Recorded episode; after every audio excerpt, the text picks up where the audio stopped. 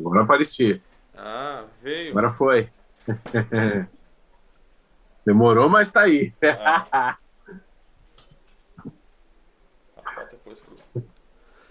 Isso. Não, beleza. Cara, só vamos ver como é que vou fazer. Já tá gravando? Tá gravando. Tá, beleza. Então eu começo aqui então. Vou fechar só aqui não. Não, beleza. Vamos lá. Vamos lá. Só tirar aqui um pouquinho para não ficar tão abafado. Depois a gente volta. Beleza, deixa eu. Tinha começado só um pequeno aqui. Então vamos lá, vamos começar. Olá pessoal, esse aqui é o DevNTech, é um novo espaço na rádio web Uniriter para os cursos de TI. Eu sou o professor Jean Paul e hoje, nesse primeiro programa, a gente está aqui com o professor Vitor Leães, que está junto comigo nessa empreitada de trabalhar no currículo novo, o E2A. E a ideia hoje, basicamente, é falar sobre como é que é aprender a parte de programação, a parte de algoritmos, entrar nesse mundo da TI. E aí já vem, assim, aquela primeira pergunta clássica. Vitor, como é que tu começou na TI? Boa tarde. Então, para todo mundo que vai estar escutando aí o nosso, nosso podcast, né? É um prazer estar aqui com o professor Jean, tá? meu colega aí, que está trabalhando junto comigo nas nova modalidade aí, unidades curriculares, né? Do ecossistema Ânimo, né? É, bom, para mim, a TI caiu de modo estranho. Foi a TI que foi a profissão que me abraçou, digamos. Porque, na verdade, a minha formação é toda do jornalismo, né? Eu venho de uma formação na comunicação.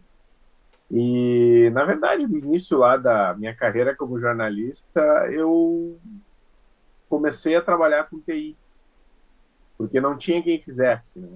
Como eu gostava de computador, só não tinha formação, né? é, eu tinha facilidade, né? Eu achava, eu gostava daquilo ali, eu adorava mexer em computador e tal, e eu sabia mais que as outras pessoas. E aos poucos eu fui me encaminhando para a área de TI resolvi fazer uma formação superior ah, na área, ingressar na área como profissional da área de TI e estou até hoje, né? Quando eu entrei, eu tinha 22 anos, né? Então isso já ser, eu estou com 41, então são bons, longos 19 anos, né, é, pulando de uma área para outra, a comunicação e a TI, mais a TI, né, tecnologia da informação aí como a base da minha vida profissional, né. Então, a, a comunicação e o jornalismo ficaram um pouco de lado, apesar de ser outra paixão que eu tenho. Então, a TI entrou na minha vida assim, né, entrou dessa forma, né, digamos que é a profissão que a, às vezes a gente não escolhe a profissão, a profissão escolhe a gente, né? A profissão que abraça a gente, né? E também tem a questão do mercado, né? O mercado de tecnologia ele invadiu todas as áreas, né? Não há uma área hoje em dia que não dependa, de, se não 100%, mas talvez 50% tem tecnologia envolvida, né? Então não tem como escapar hoje em dia. Você vai fazer um curso de medicina, Uh, você pode virar um cirurgião que trabalha com robótica, né? Então, cirurgião por robótica, né? Que usa toda aquela aparelhagem que é montada por uma pessoa que é totalmente, inteiramente, na verdade, ligada à TI, né? À tecnologia. Né? E as equipes acabam sendo extremamente multidisciplinares. Ele vai precisar trabalhar com pessoas da área de TI para tentar fazer o projeto de pesquisa dele. Isso vai acabar acontecendo sempre. Sim. 100%. Vai trabalhar com o pessoal da engenharia muito, né, também, né? O pessoal da engenharia também está uh, presente na área da, te da, tecnologia da informação, principalmente, né? Porque a engenharia também está calcada em tecnologia e em computação, né?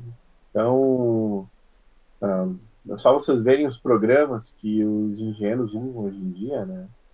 são extremamente apoiados aí em nível de programação absurdamente alto, de alto nível, né? Então, é isso. Sim, mas daí então, é, assim, ó, engraçado que eu acabei indo pro lado da meio que da comunicação pelo lado contrário. Eu estava na TI. E como, como, é, como, é, como é que tu começou, Gia? Explica pra Bah, nós como, como é é que que eu comecei? Eu vou dizer assim, eu comecei. Conta aí pra é, nós. eu sempre digo assim, comecei no século passado, né? É, a minha história com programação, ela foi meio que de família. Meu pai vinha de uma. veio da Escola Técnica de Pelotas, então foi a primeira turma de eletrônica, ele veio meio apaixonado nisso, veio para Porto Alegre e acabou. começou a trabalhar e depois de um tempo entrou na IBM e ficou nesse mundo de computação. Saiu da IBM, começou a trabalhar na, no, no boom da microinformática em empresas de revenda, abriu uma revenda de informática, que durou bastante tempo, a empresa até hoje existe. E aí, cara, eu era um geekzinho pequenininho lá, ah, comecei a programar na época que tinha que aprender de revista. Tu não tinha muita hum. possibilidade, então tinha um TKzinho. Então tu entra na, na, área, na área de tecnologia, tu entra com herança. Então, eu, herança eu, eu uso com herança, exatamente. Eu começo herança a programar. e polimorfismo. Sim, acabei ganhando um computadorzinho e porque ele tinha para vender na loja, e aí tu vai trabalhando, vai mexendo, e aí pega uma revista e outra, época que tinha que digitar todo o código na mão da revista, torcer para que tivesse correto dentro da, da impressão da revista. No tempo, no tempo que saía em revista. Saía em revista. Olha... E depois tinha que gravar o programa numa fita cassete. E torcer para que depois que desse de novo. Que loucura. Mas era super divertido assim tal. E comecei a gostar disso. Mas o engraçado é que a primeira, a primeira tentativa de graduação foi em economia. Fiz seis semestres em economia. Mas sempre trabalhei na área. É, trabalhei na área comercial e com os. Mas sempre gostei de desenvolvimento. Então, assim, do, dos meus 14 aos 17, 18 anos, eu trabalhei com programação dentro da empresa do meu pai e suporte de informática. E aí fui desenvolvendo, desenvolvi muita coisa em Clipper e tal. E adorava ficar na programação. Eu criava tudo autodidata, tinha que aprender tudo sozinho. E depois Sim. dei um tempo na parte de programação até o dos 18 aos 23 é meio que abandonei a programação e depois voltei e aí mergulhei de cabeça na programação. E aí a minha graduação mesmo surgiu muito depois. Eu fui entrar na graduação com quase 40 anos de idade. Foi um é, o estágio do o nunca, caminho né? é o caminho contrário. Então é o que eu falo assim, é, é muito engraçado. É, este ano eu comemorei 10 anos da minha formatura. Então, que assim, loucura, foi, foi uma né? loucura. Assim, é, foi, foi o caminho contrário. Eu fiquei muito tempo na indústria programando para depois olhar a academia e descobrir, opa, dá para aprender alguma coisa aqui e a prática também tem que ter uma teoria junto. Mas eu, fui um cara que sofri muito na hora de aprender porque muita coisa eu aprendi sozinho, aprendi na raça e aprendi errado. E eu adorava assim depois vir para aula e dizer, poxa, olha só, existe uma coisa, uma estrutura de dados que tu pode trabalhar, que tu sabia usar, mas na fazendo a força, tem uma teoria por trás de tudo isso aqui que tu pode estar trabalhando. Começava a orientar objetos sem saber o que estava fazendo. Lia um documento, lia um livro, mas poxa, era na época não tinha o YouTube, não tinha treinamentos. Então eu tinha não, hoje, na época não havia nem o Google, né? É, era, o Google era muito complicado de conseguir informação nessa época, né? É, esses dias eu estava em aula, estava falando com os alunos quando lançaram a plataforma do .NET, né? O .NET Standard. Não sei se tu lembra, de lá em 2001, 2002 lá. Lembra? Sim, lembro. Lembra quando lançaram o framework lá, da C Sharp, né? Sim, não, eu passei por tudo isso. Né? É, nessa época aí, para te aprender alguma coisa, tu tinha que correr atrás de biblioteca, né? Exatamente. Pegar livro de biblioteca. E torcer para que tivesse chegado têm... o livro já, né? Porque às vezes o livro não tinha chegado tinha, ainda. Isso. Tinha que torcer para ver se já tinha o um livro com a documentação, né? Hoje está tudo na plataforma da Microsoft. Uhum. É, o cara pega toda a do documentação lá. De barbada, né? Sim, com exemplo, eu me lembro assim que o, a primeira vez que eu comecei a programar para o Windows, eu vinha da programação em DOS ainda, trabalhei muito com Paradox, muito com um, o, o Paradox Pascal. é o Paradox é o banco de dados do, da, do da Borland, também, é, né? o da Borland. Só da Borland, é. Só que ele tinha, ele tinha junto com ele uma linguagem de programação junto.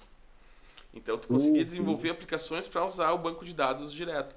E aí, meio que por, natura, por naturalidade, a gente acabou, ah, vamos migrar para o mundo Windows. Começou a aparecer o Windows 13 e tal, 3.11.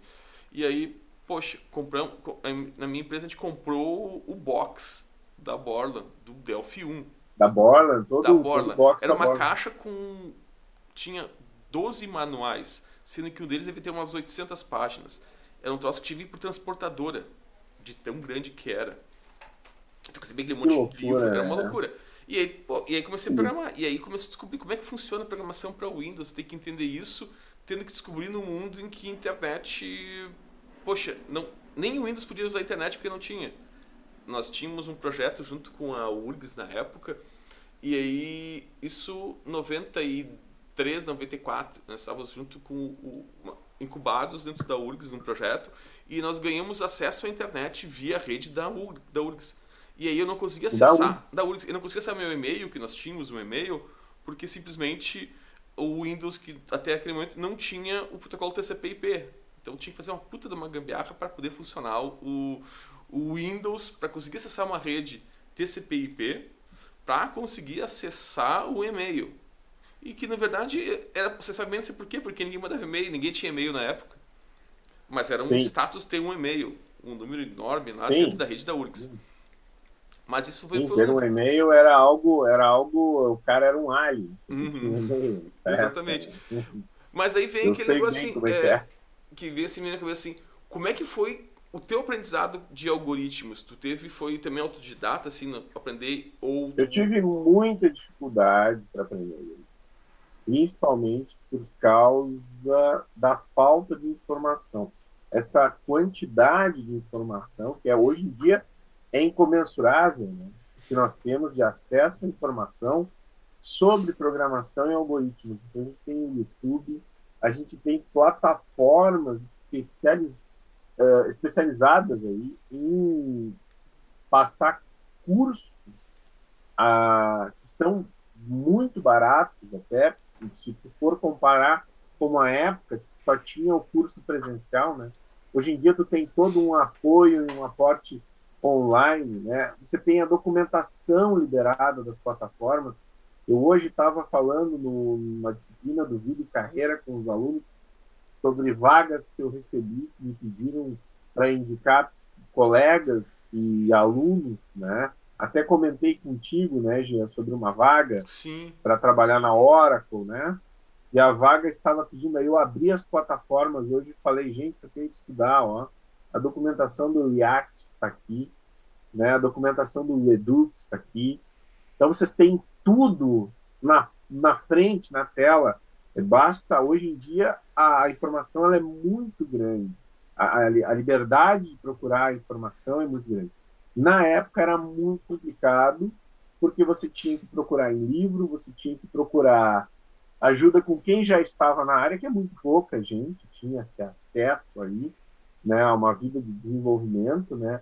Eu tive apoio do meu irmão mais jovem, né, porque ele já trabalhava com desenvolvimento numa empresa de médio a grande porte aqui de Porto Alegre, e ele já entrou na informática antes. Eu perdi alguns anos tentando o jornalismo, né?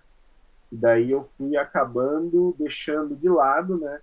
E eu fui aos poucos, junto com meu irmão, entrando na área de TI, porque o que acontecia nas empresas de comunicação, que se precisava de tecnologia, eles jogavam em mim.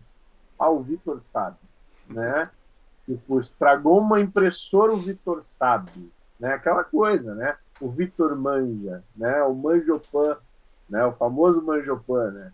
E aí, o que aconteceu? Eu comecei a entrar nesse mundo de desenvolvimento através do meu irmão. O que me ajudou muito foram os fóruns, né?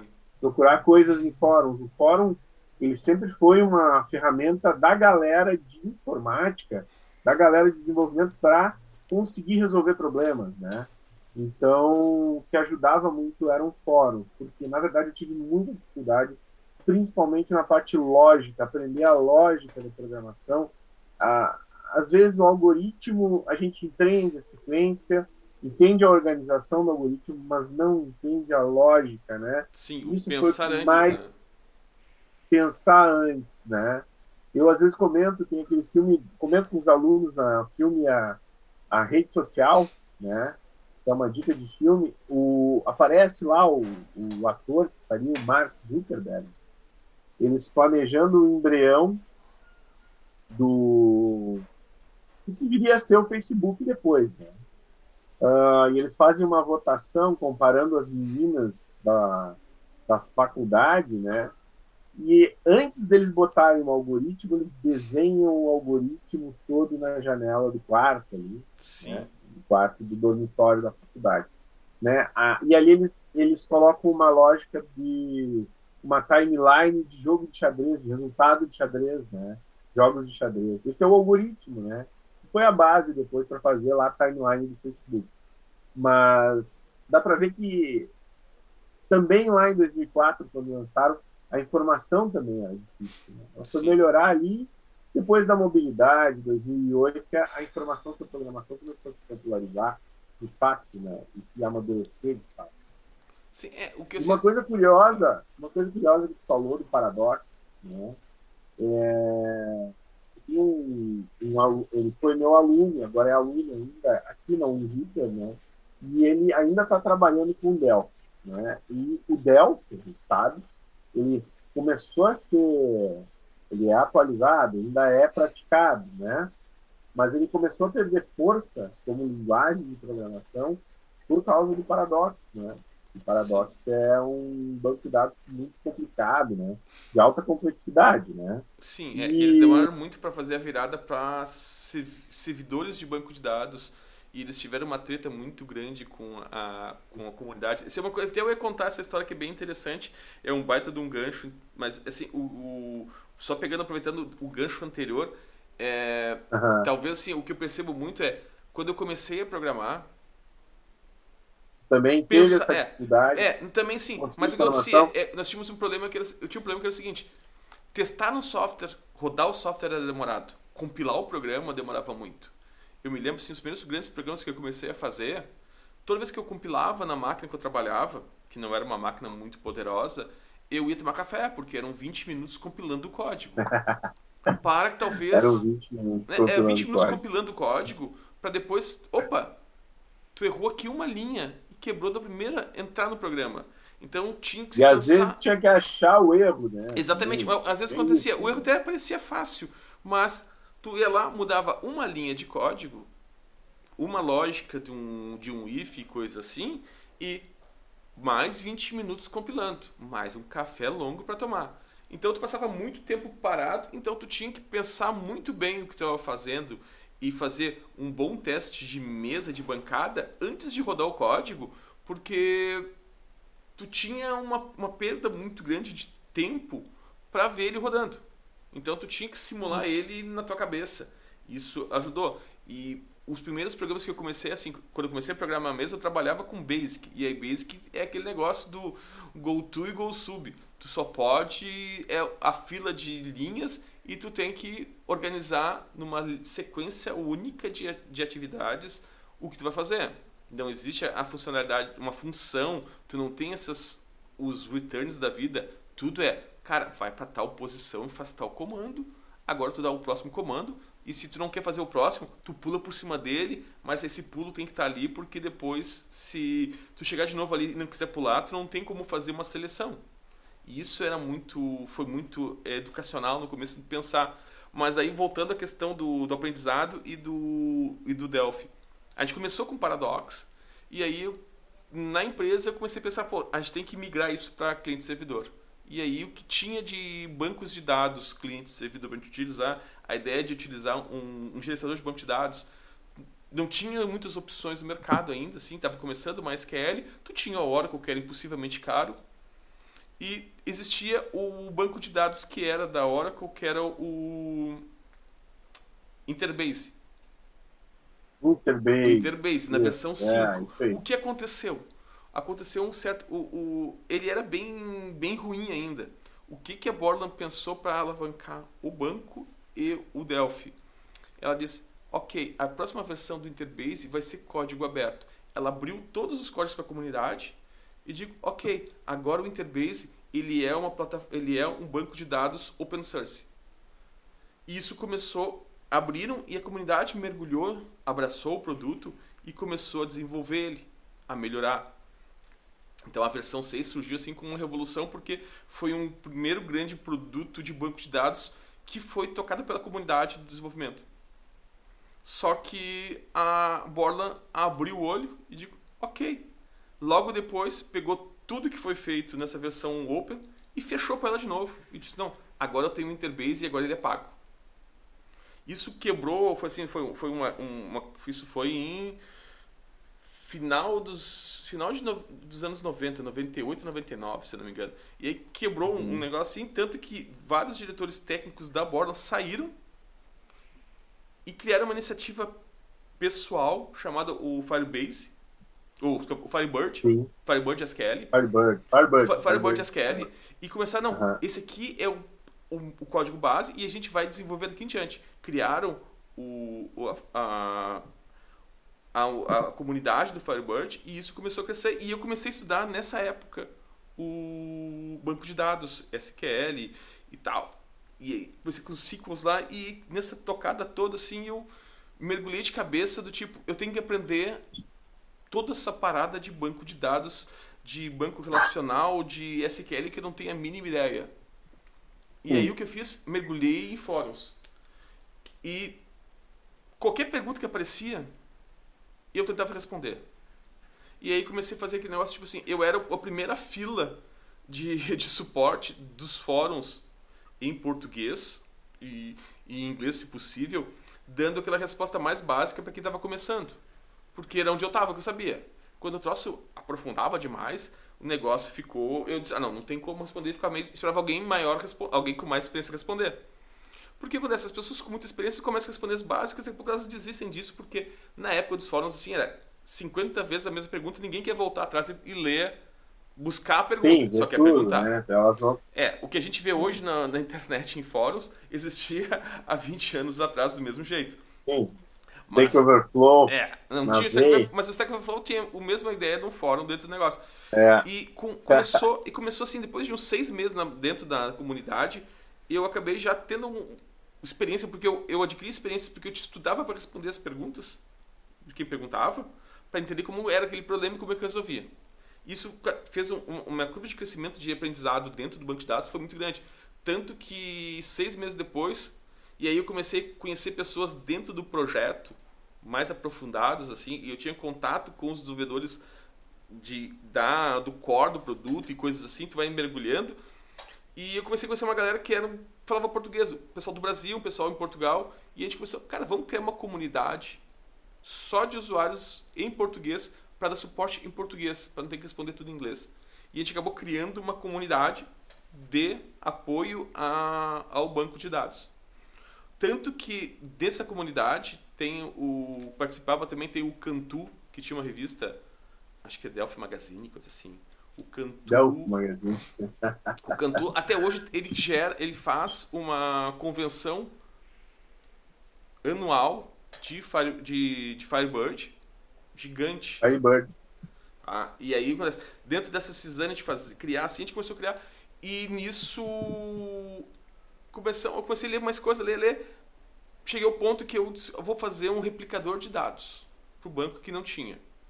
E a gente criou um projeto open desenvolvi ele em Delphi, junto com vários outros desenvolvedores, um cara, pessoal em Portugal, um pessoal aqui do Brasil, e a gente construiu, construiu um replicador de dados para o banco de dados. Meio, meio que trefe, mas funcionava. Só que aí, cara, o que eu aprendi nesse momento, assim, esses 12 meses que eu fiquei dentro do projeto todo, foi incrível, porque é a primeira parte assim, que eu vejo assim, como é que a gente aprende? É tentando explicar para alguém. Quando tu tem que explicar para alguém, tu tem que entender do que está falando. E aí quando tu tenta entender o que está falando, tu tem que estudar aquilo um pouco mais a fundo. E eu acho que aí foi o meu grande ganho dentro do desenvolvimento, porque eu acabei meio que especializando nessa área e foi acho que me trouxe para a docência também, que é basicamente passava quase todo o meu tempo na minha empresa ou fora dela, tentando ensinar coisas para alguém que não conhecia o assunto. Treinando o pessoal, né? Treinando o pessoal. Geralmente, e aí, para treinar o pessoal. O cara que, o cara que treina a galera acaba, no, acaba nada. Assim. Sim, tu acaba aprendendo. Porque tu tem que saber daquilo. Sim. Tu tem que dominar. Claro. E aí, essa é a parte de explicar o problema. E eu vejo isso muito quando os, até mesmo os alunos vêm, ah, tô com um problema aqui numa lógica. Disse, Me explica o que está acontecendo. Conta o teu código aqui. E ele começa a explicar, daqui a pouco brilha para ele que ele só não estava entendendo o que ele estava fazendo e quando ele organizou para explicar, aquilo fez a diferença. E isso é uma coisa que eu sinto, senti muito assim, quando eu fui para é, para aprender programação foi um pouco desse gap assim, de existir uma maneira meio que tradicional do ensinar e isso às vezes não fazia muito sentido. Porque as, coisas meio que desconexas. Não, isso vai ver depois. O Java, quando Sim. o professor disse, não, isso tu vê depois. E por que não vê agora? Parado. É, não. não isso, isso, isso, é, isso, isso, isso, é com, isso é com o professor, é com o professor Vitor, não é comigo.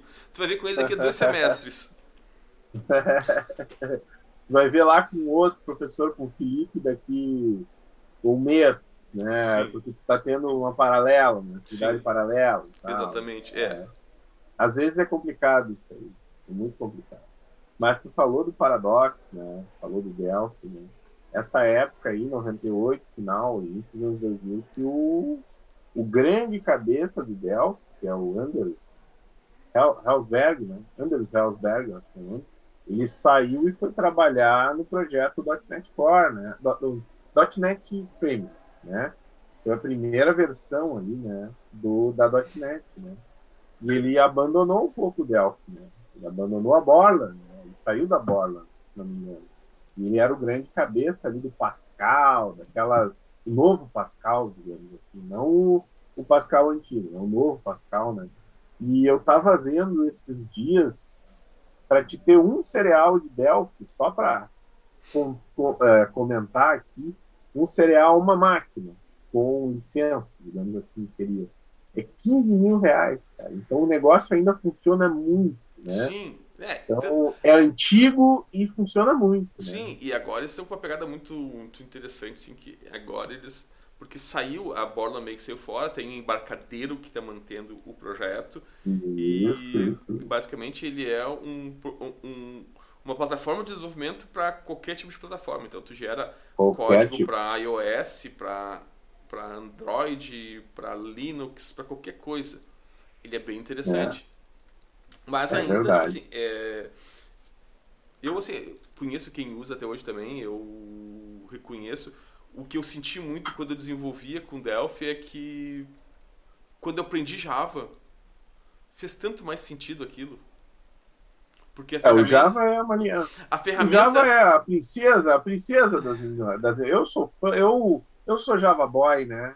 Eu, eu também não, não posso. Eu, eu, sou, eu, eu sou, eu, não, eu sou suspeito para falar. Os caras me falam também. em PHP, eu digo, olha, eu não sou o cara do PHP, eu digo assim, né? Eu não sou meu negócio é Java mesmo, eu gosto é de Java, me sinto bem trabalhando com Java. Eu sei que a gente não pode ser uh, usar só uma linguagem. Não, e até tem coisas que não adianta, ele não é feito para isso. E tu vai passar é, vergonha se insistir. Não tem. Isso, isso é verdade.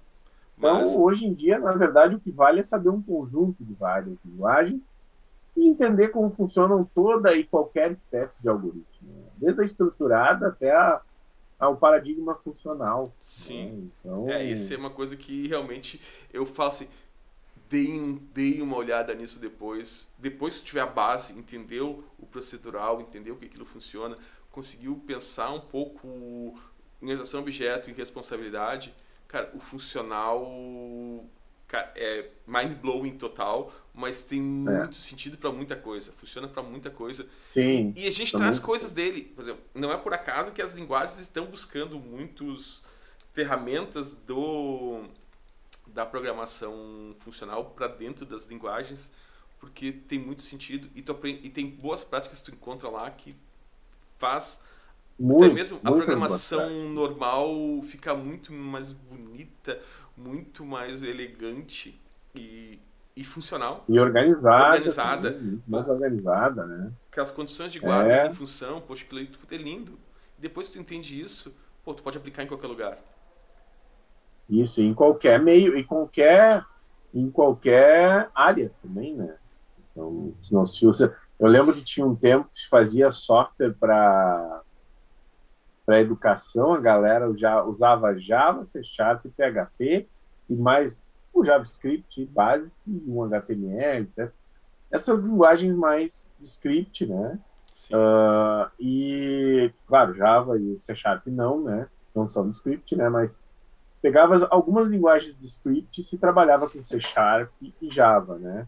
Para fazer uh, software para educação, por exemplo. Hoje em dia, com as linguagens funcionais, o cara faz software para educação, faz software para casa de câmbio, faz software sistema financeiro em geral, né? Então, hoje, uh, serviço de streaming né? também, né? O funcional, a programação funcional veio para ajudar também nisso, né? Uhum. Essas outras coisas que não eram possíveis fazer apenas com linguagens compiladas. Né? Então, tem isso, né? Tem isso também. Mas, ah, não, e... desculpa, continua. É, segue, segue, Jean. Segue, não, não, segue tu, tá, tu ia falar uma coisa aí, eu te atropelei.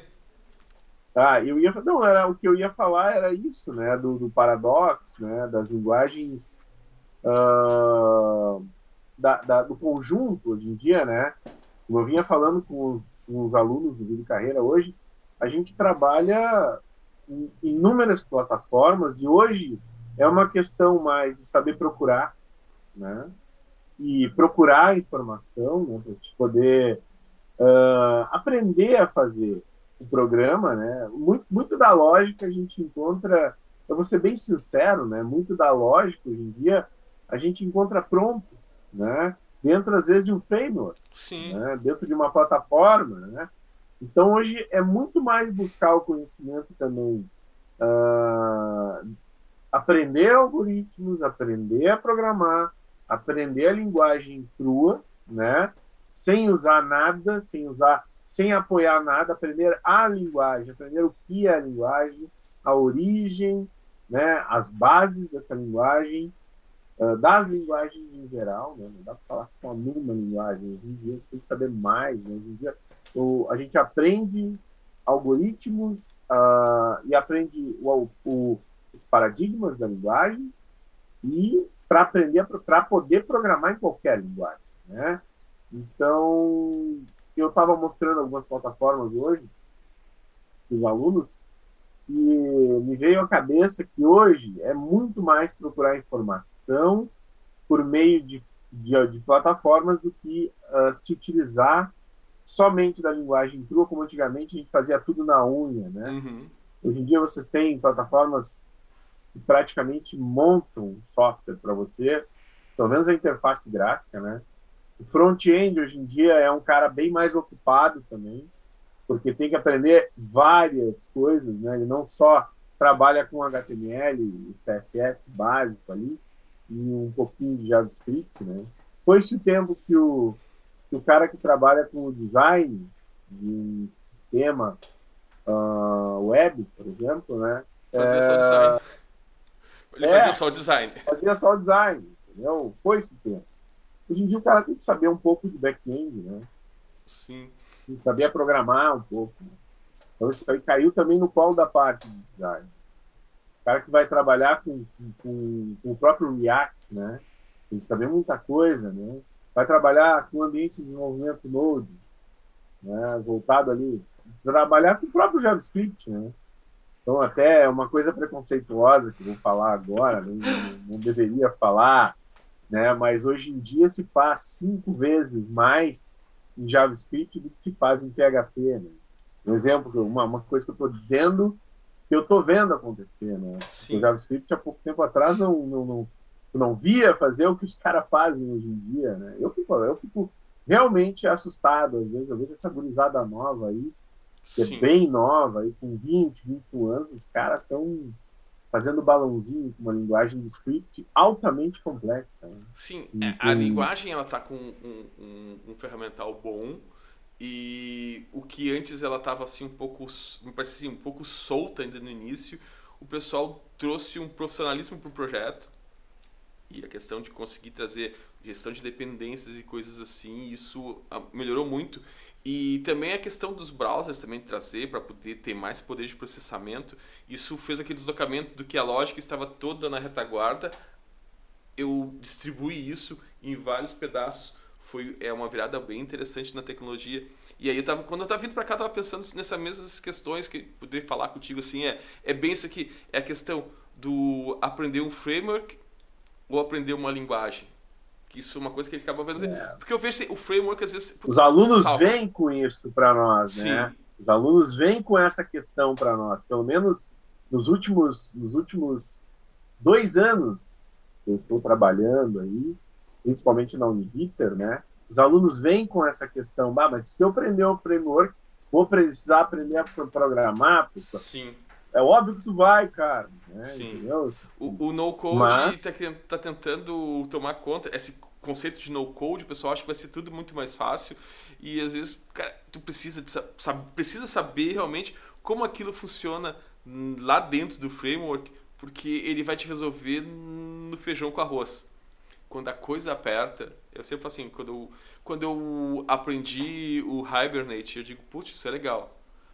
Cara, Daí, é. putz, é puta legal. Até eu precisar de faz- fazer um SQL, que eu uma pesquisa que eu fazia do meu código na mão, e aquilo se tornou um inferno para se escrever no Hibernate, porque era um- uma, um- uma query extremamente complexa, organizada, com joins e um monte de coisa.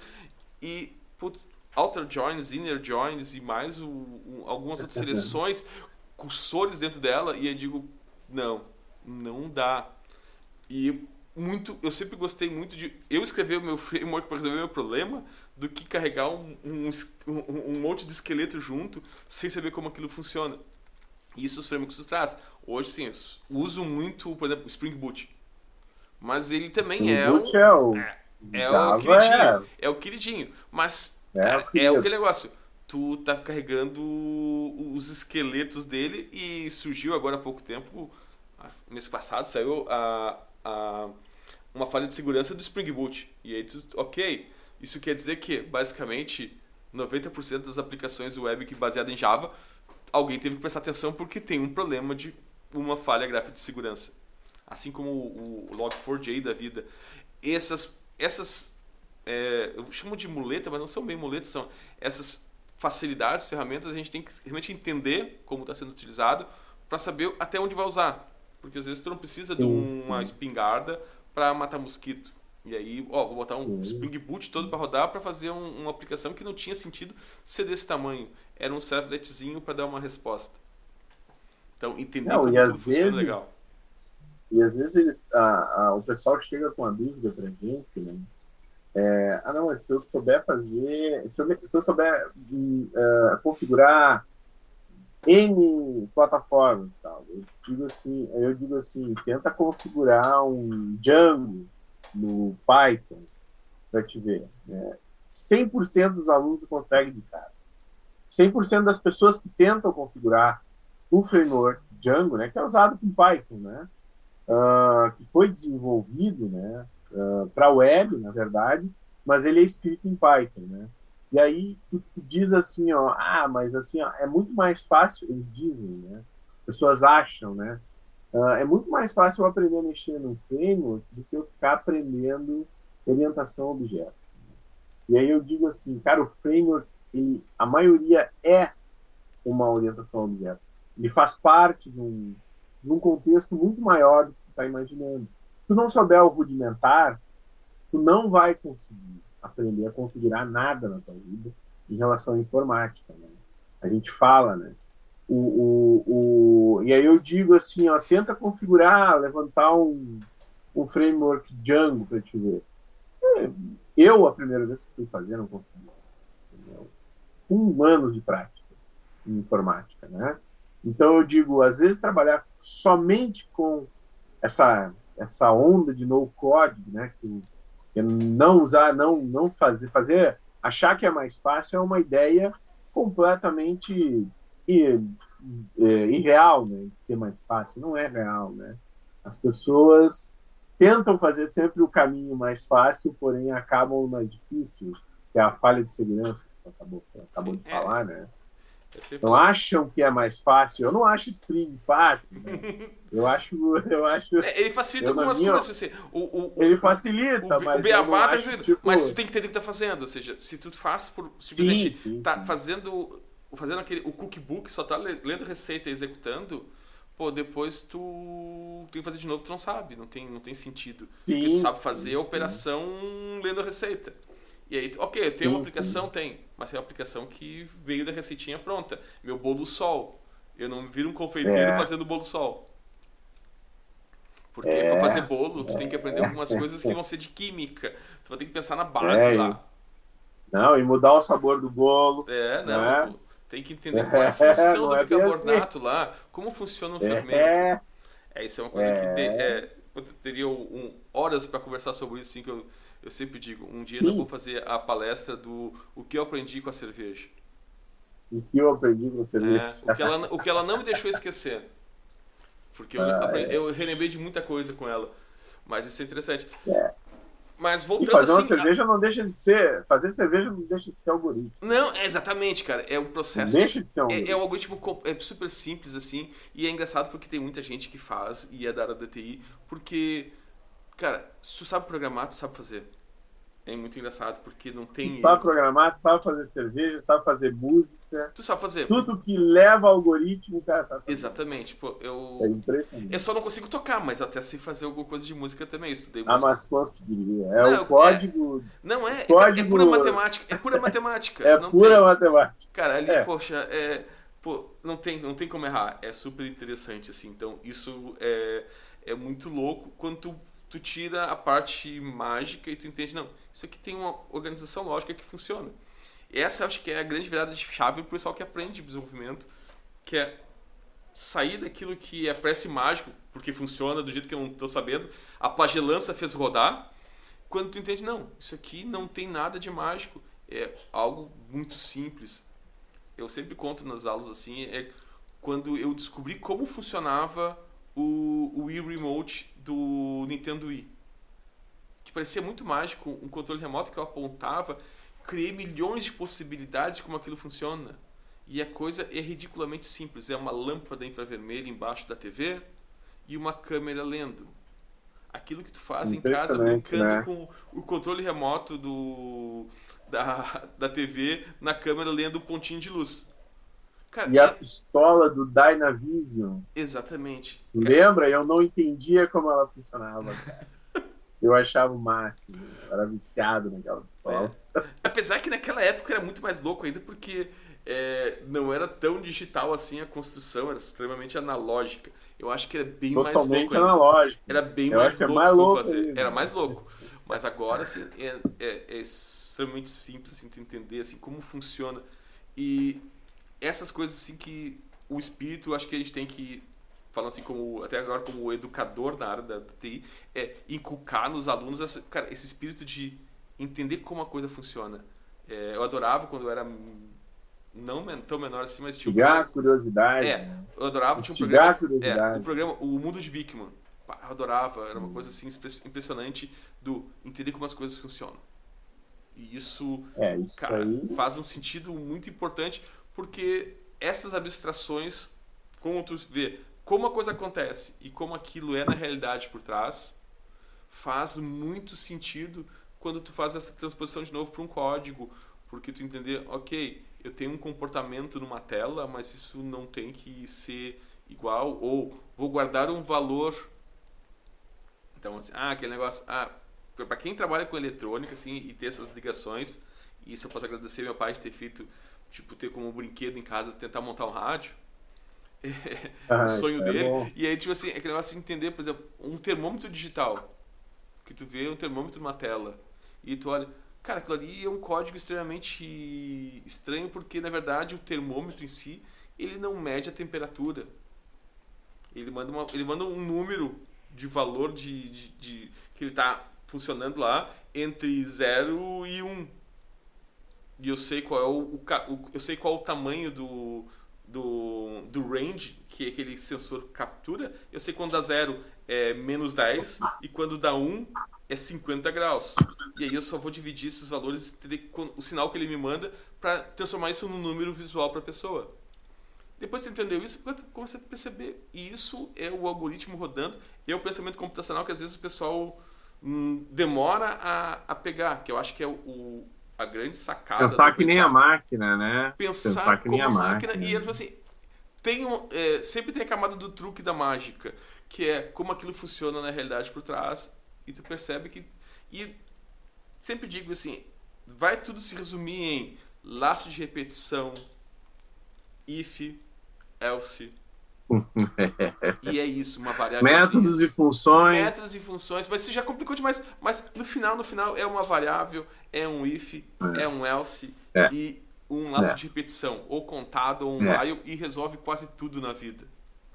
eternamente, Eternamente né? E tudo eterna, eternamente, eternamente, né? E, e o que eu ia falar a respeito disso, né? De ter essa curiosidade, eu acho que ela é o fundamento para se conseguir chegar no sucesso da área de TI, né? O cara ter a curiosidade, ela vai fazer com que a pessoa consiga buscar mais coisas, né? Tipo, como eu falei da pistola do Dynavision, eu achava o máximo aquela pistola eu pensava nela, como ela funcionava, como é que eu conseguia acertar o pátio, voava o patinho, né, e tal, né? Nem sei se esse jogo é politicamente correto hoje em dia, Ah, é um sei, jogo né? de caça, né? Acho que, acho que hoje não é mais tão... É, né, é, não temos mais caça, temporada de né? caça de pato agora, é, não pode mais. É, não, eu acho que não pode mais, né? Então, mas ali a gente tinha aquela pistola e eu realmente na época eu me perguntava como funciona. Depois, quando adulto, quando eu fui ver o, o código do jogo, que é em C, né? C++, na, a, o original, né? Ele era em C e C++, né? E, e eu falo para os alunos, às vezes, eu comento, ó, é, os jogos da década de 80, de início da década de 90, eram feitos em C, C++, né? Não tinha uma tecnologia tão boa para fazer jogos como tem hoje, né? Tem plataformas hoje, Unity, tem Unreal, tem um monte de plataforma que Uhum. ajuda a fazer jogos, né? De alta complexidade. E aquilo na época, é, tu, tu vai descobrir depois de adulto que era C, e era uma coisa super simples, né? Era um, é um if, else, né? Para marcar e desmarcar, né? Aquele, aquele movimento que é um quadrado, fica, né, na verdade, né? O patinho só fica na parte gráfica, né? E aí a gente vai ver aquilo ali quando adulto, né? Vai ter o conhecimento quando adulto, né? E aí tu vê como era super simples, né? É uma lógica super simples, né? Super simples depois quando tu vê. O pro- problema é bolar aquilo ali, né? Bolar aquele Sim. jogo. O pensar situação. como eu vou representar isso e como eu vou utilizar isso no código e ter o efeito que eu quero. né? E eu digo pra galera que o algoritmo também tem a ver com música, que eu falei, fazer cerveja, fazer música, né? Porque vocês pegam aí, né? O, o, aí eu digo sempre assim, ó, uma coisa é tu pegar e copiar da internet e tal, é a mesma coisa tu falar que é fácil depois de tu ver fazendo, de- Uhum. depois de tu ver pronto, né? Então, aí eu explico para eles dessa forma, né? É, ah, eu gosto de Black Sabbath, né? Eu toco Black Sabbath. Olha como eu sou bom. Eu toco, eu sou um músico bom, eu toco Black Sabbath. Daí eu chego, é a mesma coisa que tu chegar e dizer assim, ó, beleza, toca Black Sabbath. Agora eu quero ver tu fazer as músicas que nem o Black Sabbath. Original, né? Sim. E a mesma coisa serve para programação. Né? Alguns alunos pegam, copiam na internet, vão colando aquela colcha de retalhos, né? de algoritmos, né? mas quando tu pede para eles fazerem algo 100% genuíno, eles não conseguem, porque acharam que aprender o rudimentar em algoritmos, em programação, não era importante. Né? Então, isso é mais um ponto que eu falo na comparação ali com a música, que eu digo, né? Uma coisa uma coisa é tu fazer e copiar o que o Ozzy faz, né? Outra coisa é tu Ser, fazer igual- ser o Ozzy, original, ser um Ozzy de novo. ser o Ozzy, né? Outra coisa é ser o Ozzy, né? Então, isso eu deixo bem claro nas aulas, né, pra galera. Todo mundo ficar sabendo que por um tempo tu vai copiar da internet, vai fazer a curva de detalhes, vai, vai usar um, uma plataforma, mas quando apertar e tiver problemas de verdade para resolver, ah, o que importa é o que tu aprendeu lá no rudimentar, lá no início. né? É o que nós falávamos. É, né? isso que, Da cara, você tá muito legal. É, é, essa semana agora, final de semana, tava dando uma entrevista do Thiago Leifert, falando da, da, da virada dele, assim, e tal, na ESPN e tal, isso eu achei muito interessante.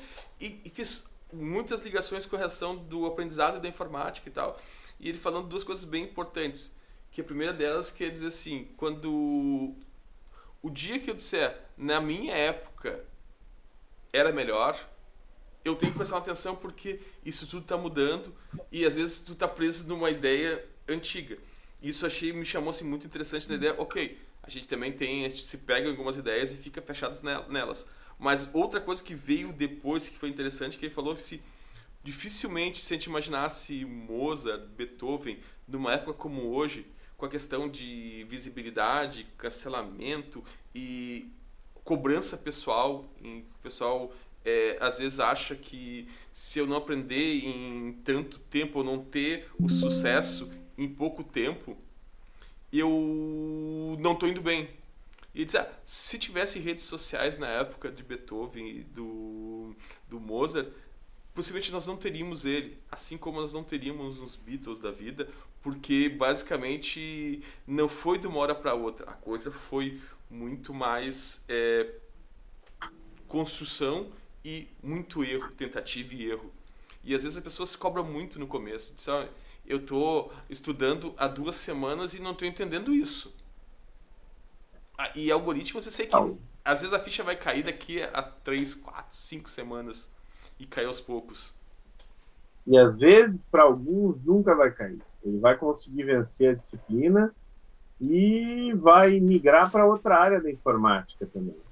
Sim. Né? Então as pessoas também têm que se conhecer também, né? Então, faz parte do aprendizado.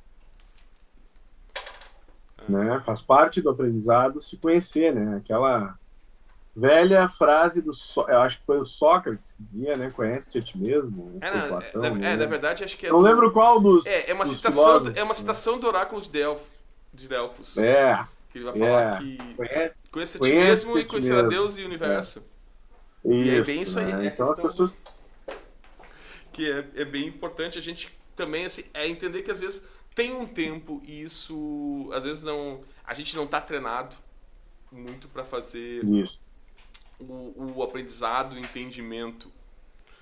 E Bem, cada um tem um tempo. Né? Sim, cada, um tem, tem seu tempo. tempo. Vitor, vamos nos encaminhar aqui para o encerramento, que a gente tem também um.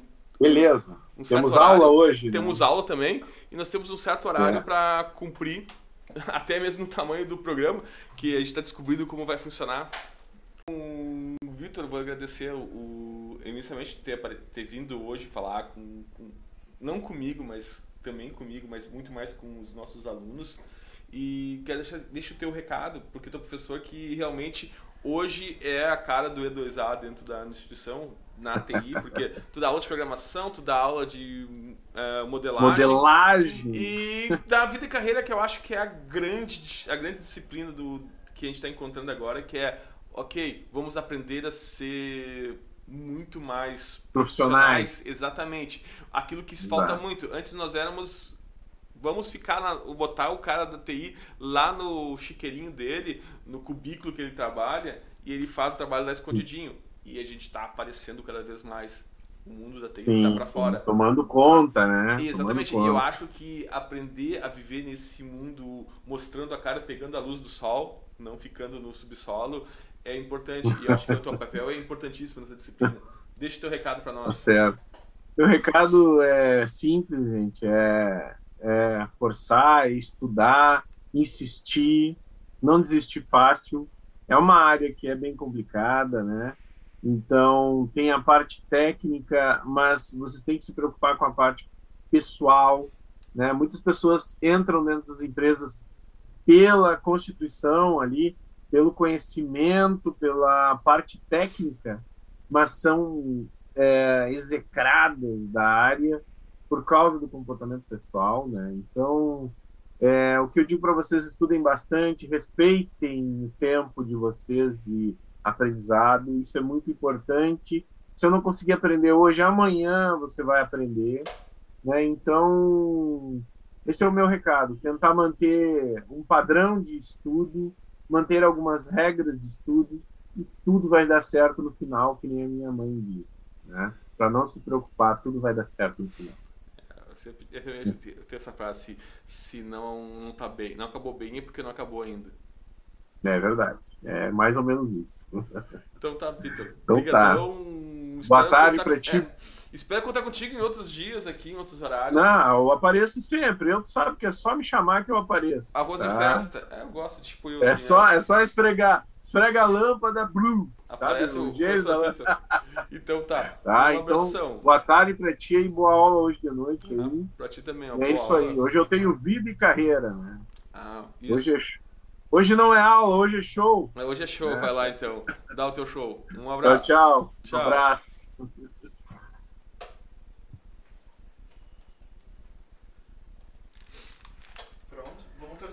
Vamos torcer eu-. Quando eu conectar.